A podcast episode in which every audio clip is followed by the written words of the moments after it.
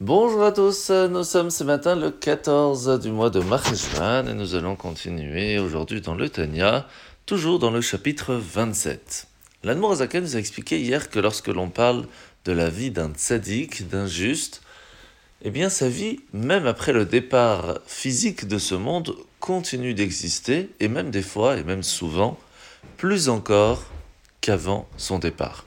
Et la question d'aujourd'hui, c'est comment cela est-il possible? Ok, on a compris que la vie d'un tzaddik, c'est une vie plus spirituelle. Puisque, en fin de compte, on voit bien qu'un tzaddik, par exemple, c'est pas le goût de la nourriture qui va lui donner l'envie ou le dégoût de ne pas manger.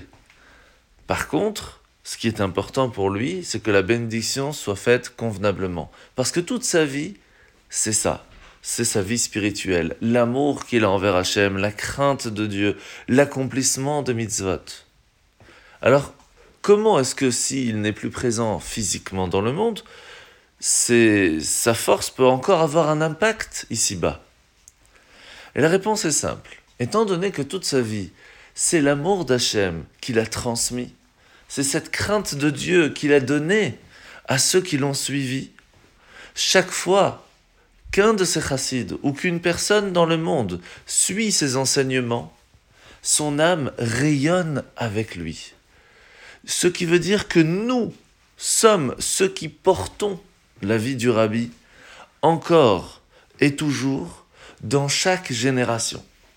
Et nous pouvons encore jusqu'à aujourd'hui, lorsque nous étudions par exemple dans le Talmud même, une parole de Rabbi Akiva, de Rabbi Tarfon, de Rabbi Abba, de chaque fois que nous étudions une partie de d'une phrase d'un tzaddik, il vit à travers nous et avec nous et permet alors d'avoir un impact par ses forces et ses bénédictions dans le monde.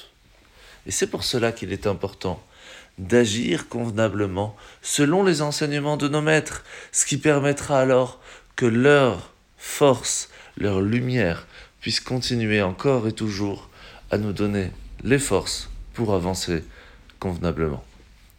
À partir de là, nous devons comprendre aussi une chose très importante, c'est que nous pouvons faire plaisir, nous pouvons, grâce à nous, être les piliers de la vie de ce monde.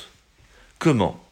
Eh bien, écoutez cette histoire qui s'est passée à la veille de, de Simchat Torah, lorsque l'Arabie, juste avant les Hakafot, avant de tourner avec le Sefer Torah, racontait qu'il venait de recevoir une lettre de Russie d'un jeune homme qui était euh, coincé dans la Russie, ne pouvait pas sortir. Et pourtant, la seule chose qu'il prend le risque d'envoyer une lettre au Rabbi, c'est pour lui poser la question Rabbi, comment puis-je faire pour que pendant la prière je sois concentré? Et le Rabbi explique que un jeune homme qui pour lui toute sa vie, tout son problème, alors qu'il est coincé en Russie, c'est de pouvoir prier convenablement, montre comment est-ce que on peut vivre selon l'endroit où on est d'une vie spirituelle totale. La mitzvah de ce matin, c'est la mitzvah négative numéro 135, l'interdiction à toute personne qui n'est pas circoncis de manger une chose sainte, comme la trouma par exemple.